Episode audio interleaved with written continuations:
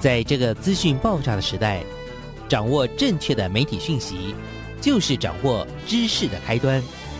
不论是电视、报纸、杂志、广播，还是像网络一样的新兴媒体，都欢迎来做客。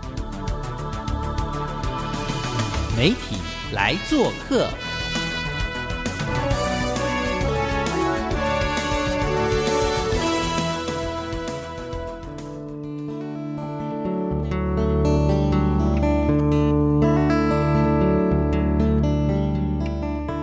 收听每个礼拜一的上午十点到十一点的媒体来做客，各位听众朋友，大家早安，我是小黄老师，很开心又在礼拜一的上午跟所有的听众朋友空中相会。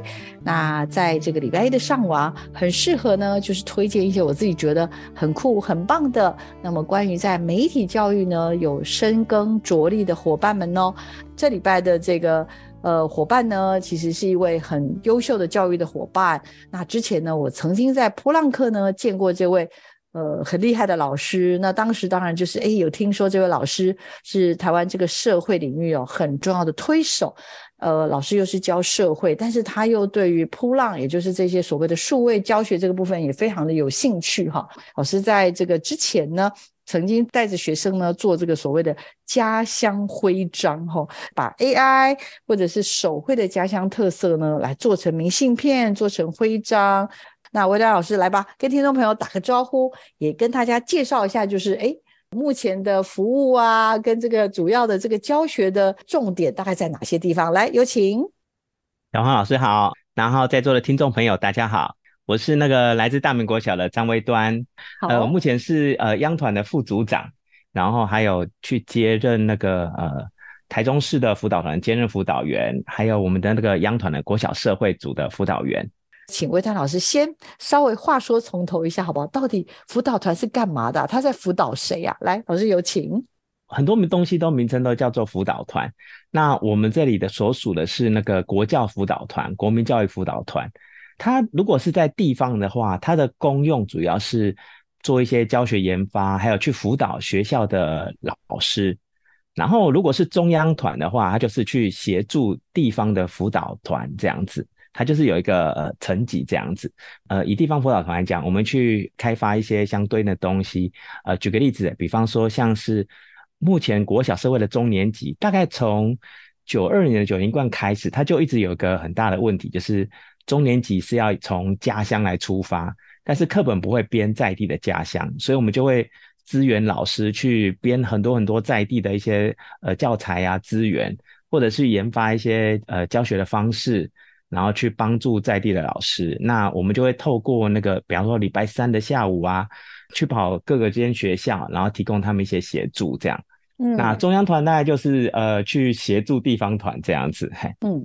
所以老师您是。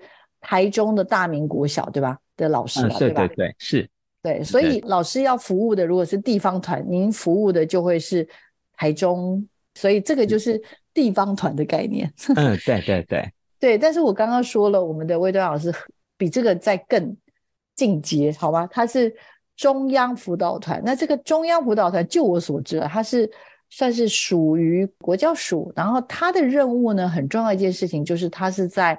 协助我们刚刚说的这个县市辅导团，所以中央团的话，基本上他比较不会触碰到，照理来说比较不会触碰到第一线的老师，可以这么说吧？会比较少一点这样子，因为主要的服务对象还是呃地方的辅导员。嗯嗯，那但是呢，威端老师又不太一样喽，因为威端老师 又是中央的辅导团的团员，他又是地方的兼任辅导团的团员，所以老师你会有机会接触到第一线的老师，对不对？其实都会啦，就是我们还是有很多呃会去协助支援的一些呃其他的任务都会。那诶，其实中央团就是其实也没有，就是把地方团里面一些比较耐操的嘿抓出来，然后到 中央去做一些协助，完成一些任务这样子。好，如果就一个专任的辅导团的团员的话，您的周一到周五你的时间是怎么安排？我的意思说，您还是学校的老师吗？那你要回学校吧。然后呢，你就其他时间你是不是就是游走在各县市里面？比如说你在台中市，你就游走在台中市的各个角落。然后到了如果是中央团，你就会游走在各个县市吗？其实每个礼拜的任务都不太一样。我们大概呃基本上学校都会有课，那我的课就固定排在礼拜一跟礼拜三。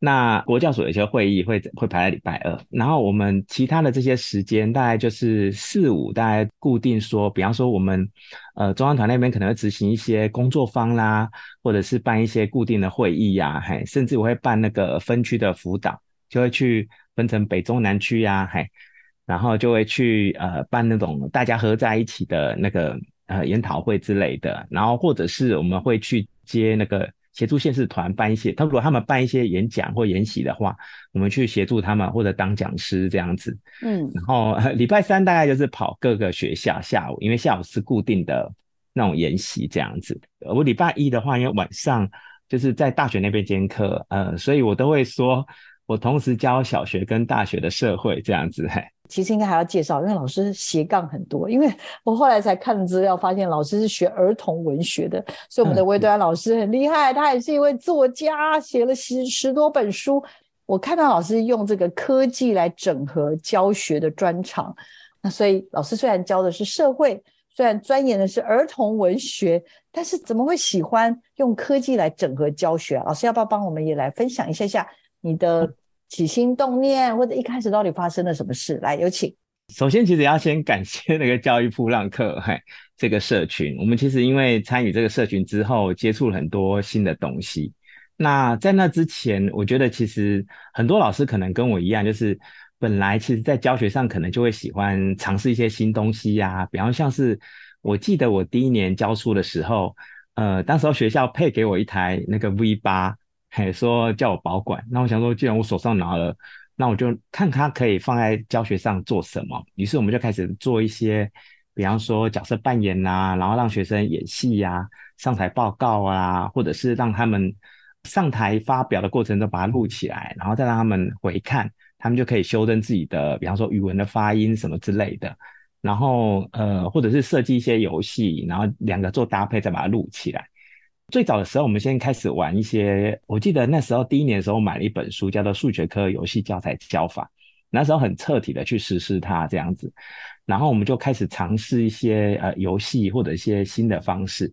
但是这些方式其实过了一阵子之后，你就会觉得好像不太新了，因为大家接着就会开始使用。那你就觉得说，哎，有没有一些更有趣的东西？自然而然就会看到，一个呃一些。科技的一些创新的一些方式，因为它每年都不一样，然后每年都有新的东西，你就觉得每年都有很多呃崭新的东西可以突破旧的方式。后来也是因为加入教育普朗克，大家就一起开始。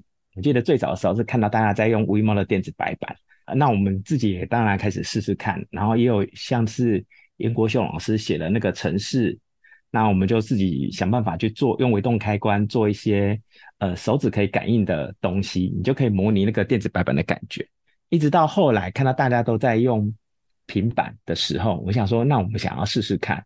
当时候里面就有很多伙伴啊，他们已经呃写计划，甚至自己买三十台平板，嘿，然后给小朋友用。后来我们就想说，那我自己可能没有那个财力，但是至少买个六台，然后给小朋友分组来玩，可以试试看。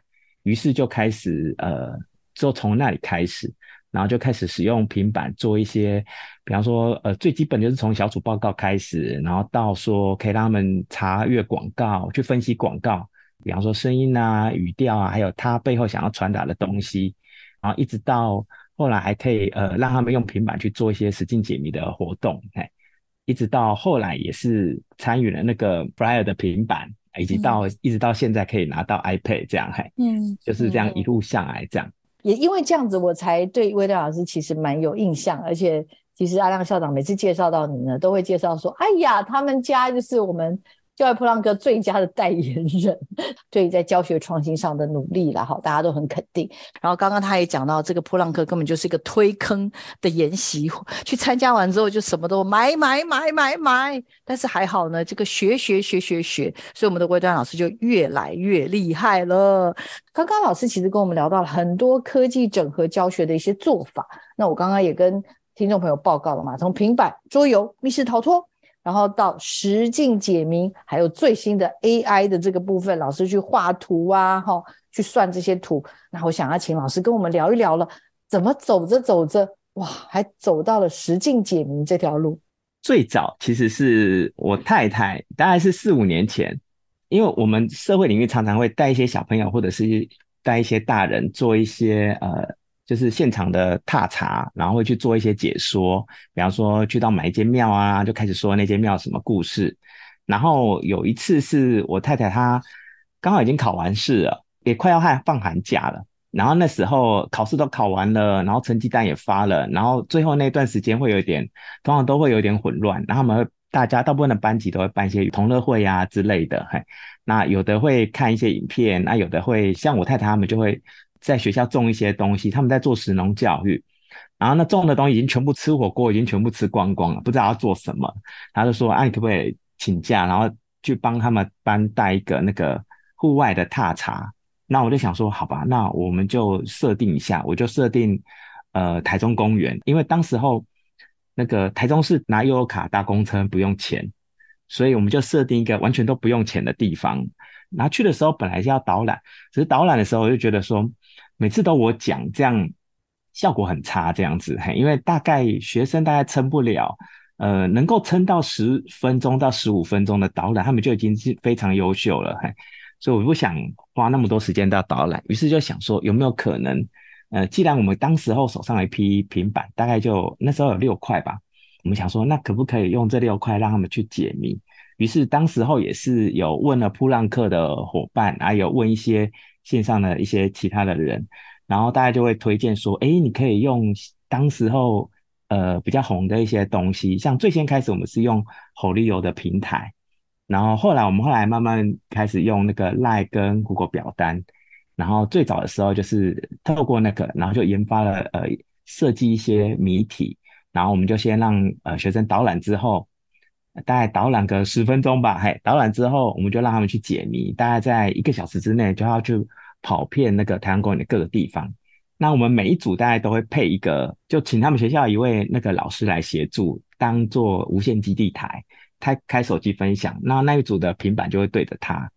那这件事很有趣，是因为小朋友有的时候会呃冲很快，呃随队的老师就会把他们抓回来，这样，但是。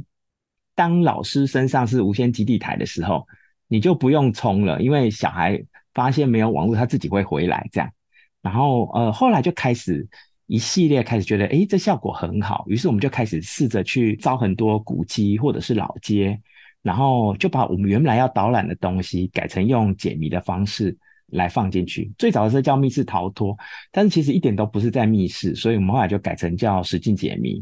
然后后来就越设计越多，那也开始去教其他老师怎么设计，嘿，然后就一直一路到现在，嘿，大概四五年了，嘿，我现在应该也设计了大概至少一百场了吧？对，我们其实要选很多点，像公园啊、古厝啊、庙啊，古厝跟公园是最好的点，尤其是公园，因为公园通常是历史的垃圾场，就是那个县市如果有一些东西不知道放哪里，它就会丢在公园里面，嘿，所以台湾公园里面有。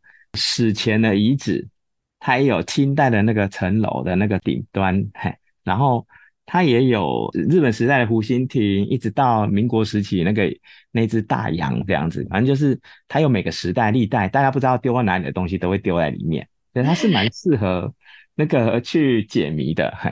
比如说啦，在那一天里面呢。你大概比如说，一般来说要介绍，可能就是带他们走点，然后讲给他们听。那也不知道他们有没有认真，顶多就是请他们写一个学习单。好，就是大概一般来说多半都是这样。我我有点好奇，就是老师您的第一次出了哪几个题目？然后你看到了孩子的眼睛里面闪出了那种，你懂吗？他本来是昏昏欲睡，会觉得很累，但那一天他就再也就是你就看出他的那种学习的热情，他为了要解出那些谜题呀，他的那种干劲，然后为了拼搏那个速度，我在猜了。老师要不要跟我们稍微回想一下当天的情景？当天是蛮好玩的，因为因为他们有五组嘛，就分成五组去解谜，最后只有两组破关，嘿，出的还蛮机车的那个题目，这样嘿，这样才好玩。比方说像其中有一题是呃，他们要到有一个亭子，它是那个。清代省城大北门的城楼的那个顶端，他们就要去到那个地方。我们会有一个任务，然后再一个再一个解谜。那任务就是要他们去找到有一块匾额，它上面会有一个曲奏银省的匾额，它也算是那个古物。嘿，但是我们去的时候刚好被拆下来，拿去维修。那我就让他们猜，去推测，根据照片去推测，呃，它应该在哪里。然后以它为背景去拍照，这样，所以他们就要用很多方法去推敲它可能的位置。比方他们就有小孩会用照片的那个边缘去对啊，啊，有的小朋友会去呃，就直接问人了，嘿，但是那里下棋的阿伯常常都不知道，或者有的小孩就会去对那个他有没有褪色的痕迹，就是去解除这个任务。解完之后，我们的下一个谜题就是，我就会问他说：一百年前你从这个。呃，亭子往北边看会看到什么东西？那我们有一些提示，那这些提示是希望他们去呃查询，比方说有个 app 叫做台湾百年历史地图，那你点了之后，你就可以看到一百年前的这个地方的地图是什么样子，然后再去对照它的图例，再去自己去 Google 图例，然后再去对照，他就会发现那个地方以前是坟墓这样。他们其实我们有一些提示，但是有的孩子他其实会很着急呀。他一开始看，他会发现提示很少很少啊。我们有没有告诉他很明确的步骤？只是一些提示。所以通常孩子第一次看到北边，他就会写说：“诶，公园北边有什么？”那我们的答案有两个格子，两个格子代表两个字。他就看到啊，北边有一个阿贝，他就写阿贝，嘿。然后当然不能过关了，嘿。然后接下来他们就会想说：“那我要怎么办？”嘿，他们会先去 Google。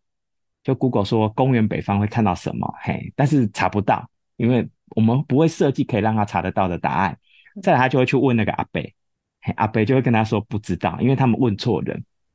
嗯，白天的阿北是不知道，晚上的阿北就会知道，就会告诉他这里是坟墓，这样嘿。类似像这样的题目，他们就一题一题解。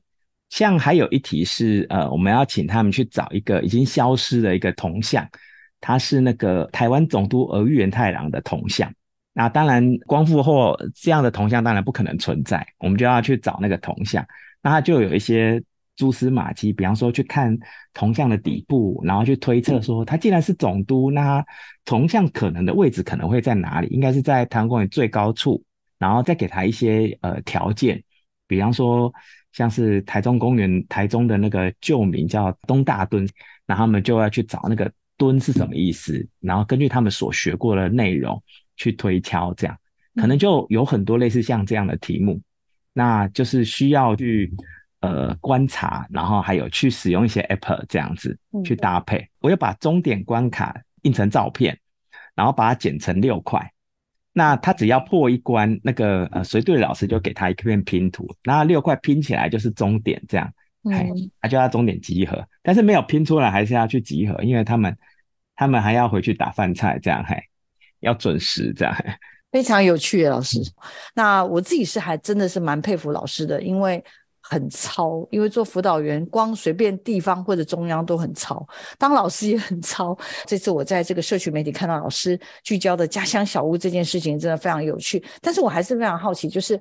请问哦，老师，其实平常呢，你在带学生的时候，你看到学生的眼神的那种，就是被燃起那种对于一个学习的兴趣这件事情。一般老师大家都会有种感觉，就是看到学生兴起热情是一件很享受的事情。除了这些比较大的活动，自己平常教学上，我们也会设计一些大大小小的活动，有的是游戏，有的是就是很精实的教学的那个。就是任务这样子，那你看到其实小孩子是他会直面这些挑战，嘿，按部就班的话，挑战越多，你会觉得他们投入越多，那可以执行的东西越多，甚至进一步他或许可以去自己设计，然后自己改良这样。比方说像我们有些孩子到后来像刚刚的实境解谜，他们就变成自己设计，然后自己去推广一些家乡在地的一些东西。嗨，我觉得这是很过瘾的一件事情。这些同学不只是玩老师给的实境解谜，他自己也可以做实境解谜给别人破，这个就厉害了哈。那接下来当然我就要请魏端老师跟我们聊聊，因为我这次就看到他很关注的一个叫做社会课的探究单元，有一个叫做欢迎来到我的家乡，那这个这样子的一个一个主题，所以也可能麻烦老师帮我们介绍一下，哎，社会课。探究单元，欢迎来到我的家乡是怎么一回？什么样的课程？然后这次老师为什么会想到要来设计家乡标志啊？哦，很酷诶。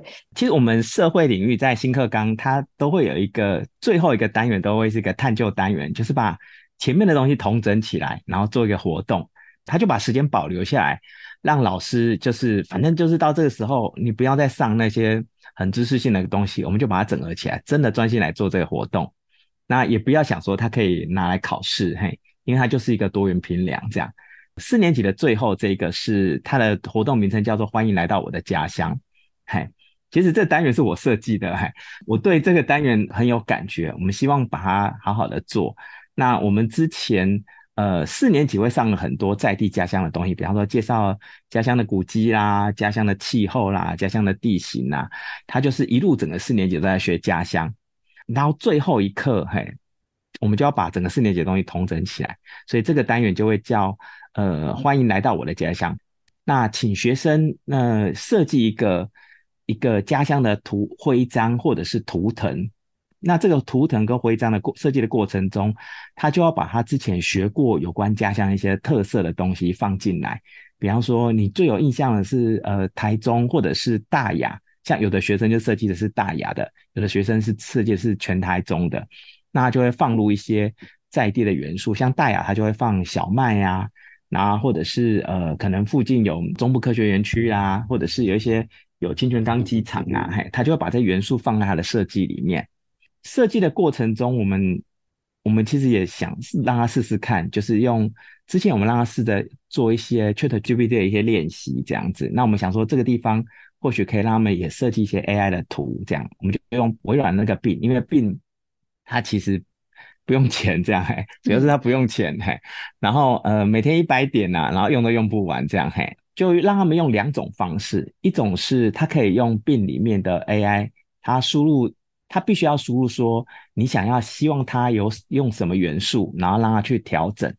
一个是 AI 生成的图，另外是他们手画出来的图。那我们就让它分成两种，一种是呃个人的话，就是每个人设计一个家乡徽章，还有一个圆形的；小组的话，就是小组共同设计一个那个家乡的图腾这样子。我们就希望说，个人的话可以做成他们个人的徽章，那我们也让他选说，他可以用冰箱贴或者胸章这样子。呃，小组的话，我们就让他设计成一张明信片，然后呃设计出来之后，我就那时候我没有明信片的纸，我就跑去。Seven 印这样子，嘿，印到那一家已经纸都没有办法补了，这样，嘿，印完之后就是接下来再让他们在上面写上，因为他们就要写上写给远方的亲人。然后去介绍说，哎，欢迎来到我的家乡啊！这是我设计的明信片，然后它上面的图案是什么意思啊？嘿，代表我们家乡一些很特色。他有的可能说，哎，我们大雅有这些特色，那请呃，欢迎你有空的时候可以来我的家乡来受我接受我的招待。然后让他们写完之后，我们就贴上邮票，嘿，然后就将他们寄出去，这样把整个活动做一个 ending，让他们有自己实一件呃，实际上可以。帮忙促进家乡的那个经济的一些方式，这样，嘿，我觉得非常可爱，老师，因为呢，呃，因为你先是在最前面的时候有先抛了一个说社会课的这个单元，欢迎来到我的家乡嘛，哦，然后设计家乡标志这样，那我因为点进去有看了一下，小朋友做的东西真的是五花八门，就是呃，因为有蛮多是那种手绘的风格居多啦，对不对？然后。孩子们的创意呀，这些的，那这个我觉得就很特别。那不过很多人在下面敲碗是说，你这个给息怎么那么多啊？老师来，这个是什么？所以你做的这个徽章的这个这个又是怎么回事？要不要跟我们大家也分享一下？这个又是什么好玩的东西？也是教育普朗克害的这样。他们有一段时间就会大家迷什么东西。有段时间大家在看到大家在做那个徽章机，嘿，那我也想好像蛮不错的。我们其实它就可以做很多，呃，当做小礼品的礼品的小物啦，什么都可以。于是也是一样跟着大家买啊，嘿，那他就可以选，呃，你就可以选择你要做成什么样子的，就有不同的套装这样子。那那我选的是五十八 mm 的，就比较大的这样。冰箱贴后面就会加一个磁铁。再来就是又用 AI 或手绘啊，然后把家乡的特色做成明信片，写给远方的亲友来介绍家乡，邀请对方欢迎来我家做客，这超酷，我超喜欢这个概念的哦。那可是我看到下面老师的留言，真的快我快笑疯了。老师说，大部分的小孩不知道什么是邮票跟明信片，这老师有没有什么有趣的事情，要不要跟我们分享一下下，好不好？来，有请老师。这是我很 shock 的一件事情，因为哎，我大概我们大概事先大家都会先预想说，呃，这一届的孩子大概可能什么能力可能会比较不够，然后会比较辛苦一点。像这一届的孩子，大概都是我我发现这一届孩子很聪明，但是他们对于一些实体的东西，比方说我们就会介绍住家附近的庙啊，发现哎奇怪，这一届怎么大部分人都没有去过？他们可能疫情期间都真的待在家里。都大门不出这样子，很多实体的经验很少。虽然你要教他们执行很多任务，他们都很熟，很快很快上手，因为很聪明。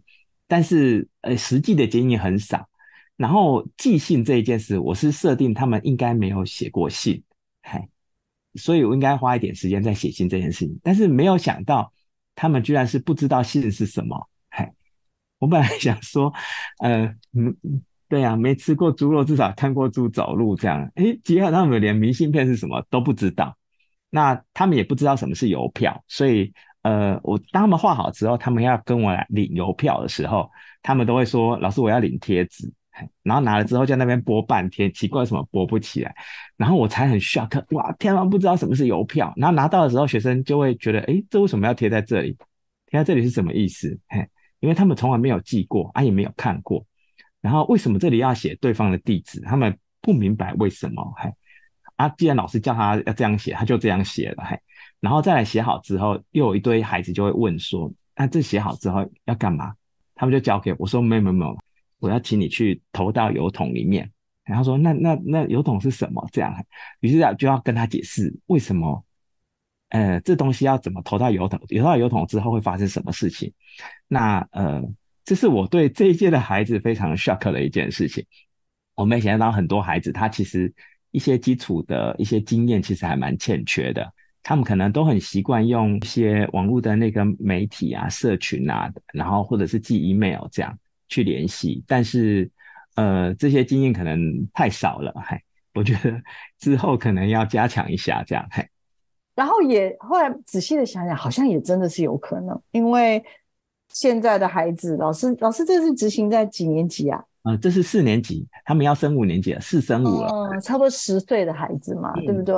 然后确实，这个近十到十五年，就是整个的科技啊，整个的网络的这个发展，人人都有手机，甚至这些平板，这些这些所谓的非常便利的这种沟通的方式，那这种所谓的比较传统的，不管是写信。尤其是像明信片这种东西，更不容易出现在他们生活当中。所以这样讲又觉得好像蛮合理的。但是当他们不知道的时候，我们还是会受到惊吓，受到惊吓。对，然后有以前有类似的活动，就让他们写信呐，像呃，像以前有一个什么写给十年后的自己呀，嗯，然后他们都很顺啊，没有什么问题呀，嘿，整个活动都没有什么问题。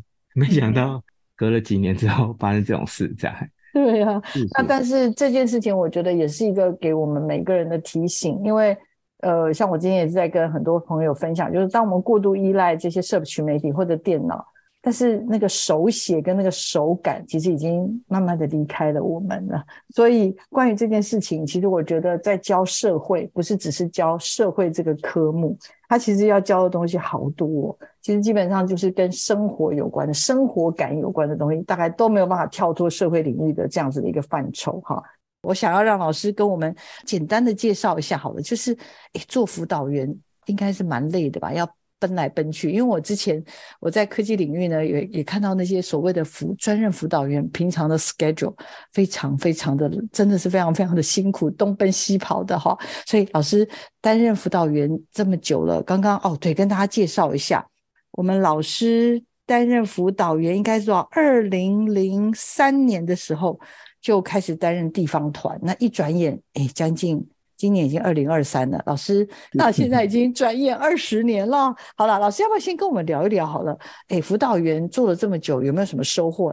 我觉得辅导员最有趣的是，你可以去很多学校，然后去认识很多很多的老师。我我最早我们开始接任的时候是九二年，那时候有个计划叫生根种子教师，然后呃这一批老师就是。当时候教育部说，希望找一批呃来中央训练之后，在地方上面，然后可以去跑遍。就我们的任务就是要跑遍。当时候，当时我是台中县，那时候还没县市合并，然后跑遍台中县所有的学校，然后去跟老师对话。然后于是我们就一间一间要去，呃，有透过一些各式各样不同的方式去跟学校老师对话。对话的过程中，我当时候就有一个想法，是因为我最早是误打误撞进社会辅导团的。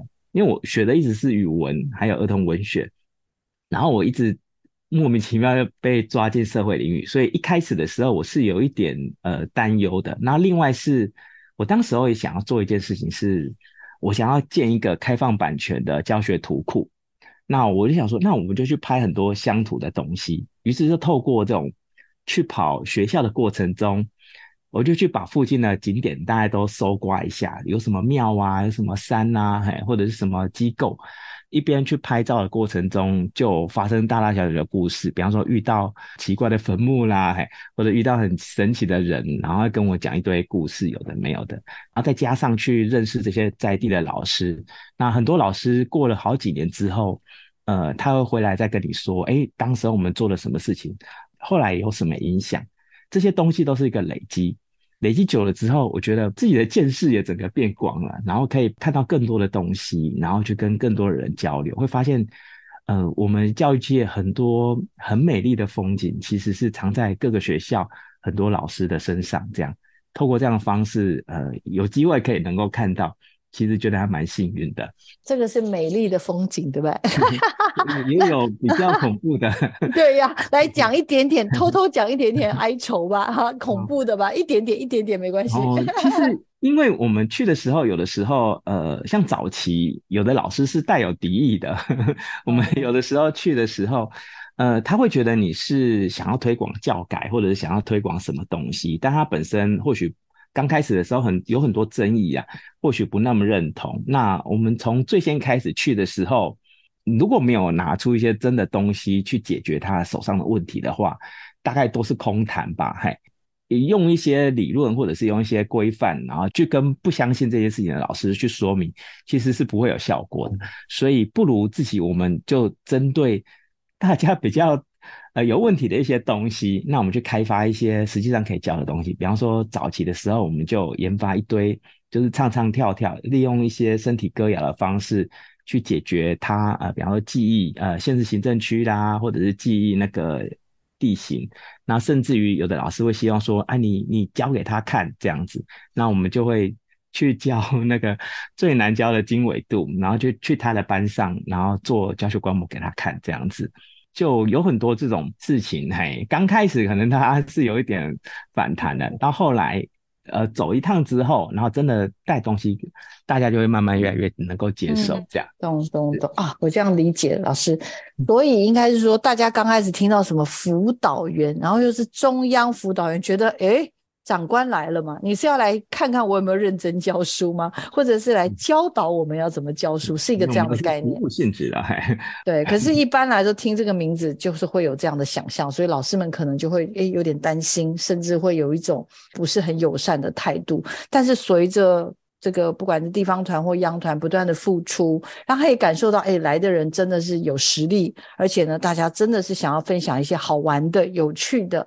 那老师在学到里面发学到后，就实际上实施在班上，看到学生也变得很快乐，其实是一件很有意义的事情。那随着一次又一次，我觉得。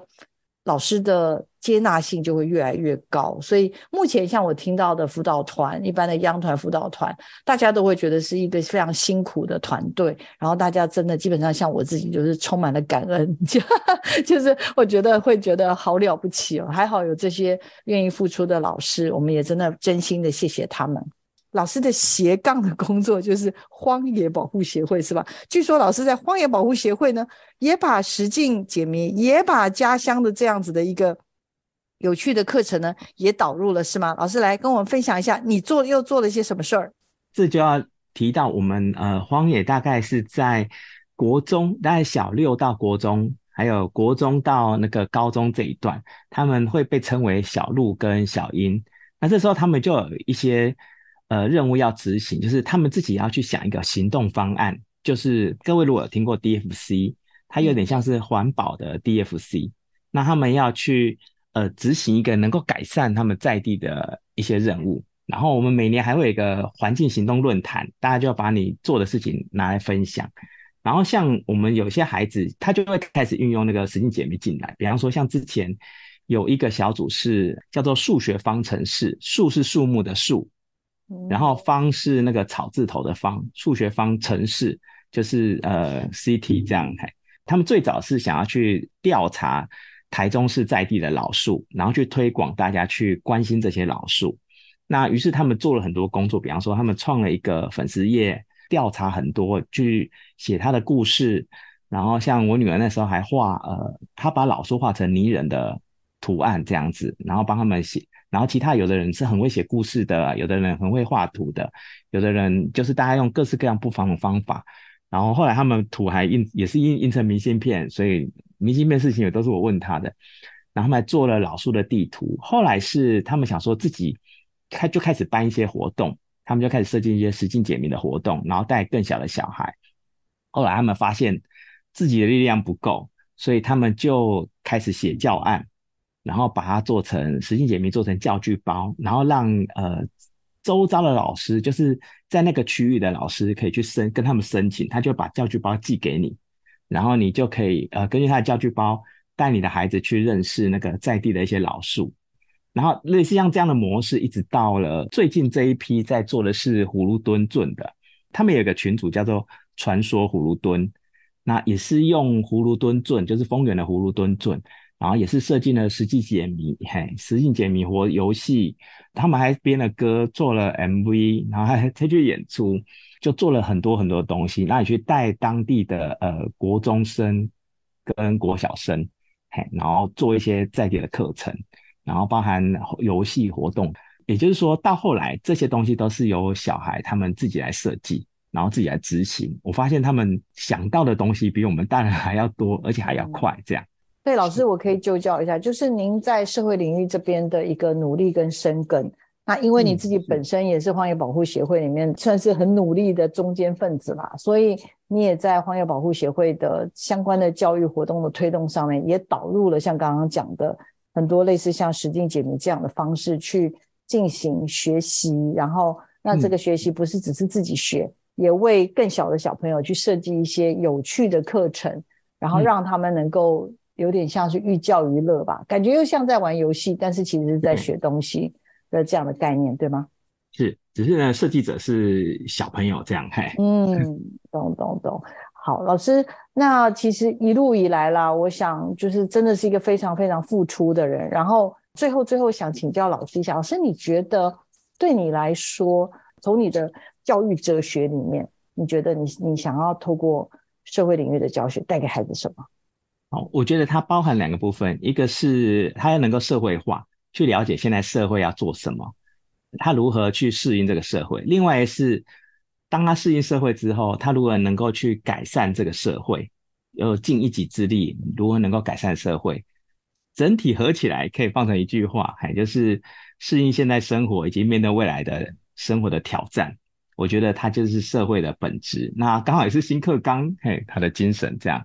懂懂懂，各位有没有感觉到，其实魏章老师真的是充满了创意。我们也在他的分享当中，也体会到，也学习到很多的事情。那老师最后最后告诉我们好不好？如果如果我们每个人都想要跟你一样这么厉害，可以想要学一下怎么样知道怎么做实境解谜，我们要怎么开始啊？做家长或者是一般的老师的，可以怎么开始啊？有点好奇哎。我其实有写一个教学的方法，我没有把方法分享到那个网络上面，嘿，你可以到我的网站去搜看看。没问题。搜秀资源网里面应该有。好，已经放很久了。那我觉得现在做的人也很多了，所以现在很多人都可以给更好的建议。这样，我们还是分享最早的那个那个东西。这样是，我有一个网站叫搜秀资源网。各位听众朋友，基本上不是只有听而已，想学。好，我们来赶快大家来一起去老师的 social 搜是那个搜查的搜，秀给你的秀，搜秀资源网。然后这个 social 资源网里面呢，就是各位可以在里面呢，就是一关一关的去找到老师会提供给我们大家非常有趣的呃这个相关的内容。我刚刚才稍微找一下，已经发现有好多宝贝可以看。那查一下线上硬碟资源公用版的这个部分，点进去之后，你就可以看到非常非常精彩的常用资源以及研习的资料。常用资源的部分呢，再点进去呢，就可以看到密室逃脱的这个部分。老师不藏私，什么东西都交给你哦。教你密室逃脱，我这边刚好打开的是 Google Form 的平台，基本操作不啰嗦，赶快等一下自己小黄老师也要认真学一下哈。那今天非常开心，有我们的这个帅哥魏端老师呢来给我们做这样的分享，也希望收音机前面的听众朋友也感受到这样的一个教学的热情。哎，我们要好好的点燃孩子的热情，孩子们呢也就会用热切的这样子的一个学习的一个。兴趣呢，来回馈给老师们，那也让老师们呢在教学上面真的感受到非常大的乐趣。我觉得这是魏端老师带给我们所有人的一些心思哦。那也请听众朋友持续锁定我们的媒体来做客。我们再次感谢魏端老师，谢谢你，老师有机会再跟我们聊天好不好？谢谢。谢谢小王老师。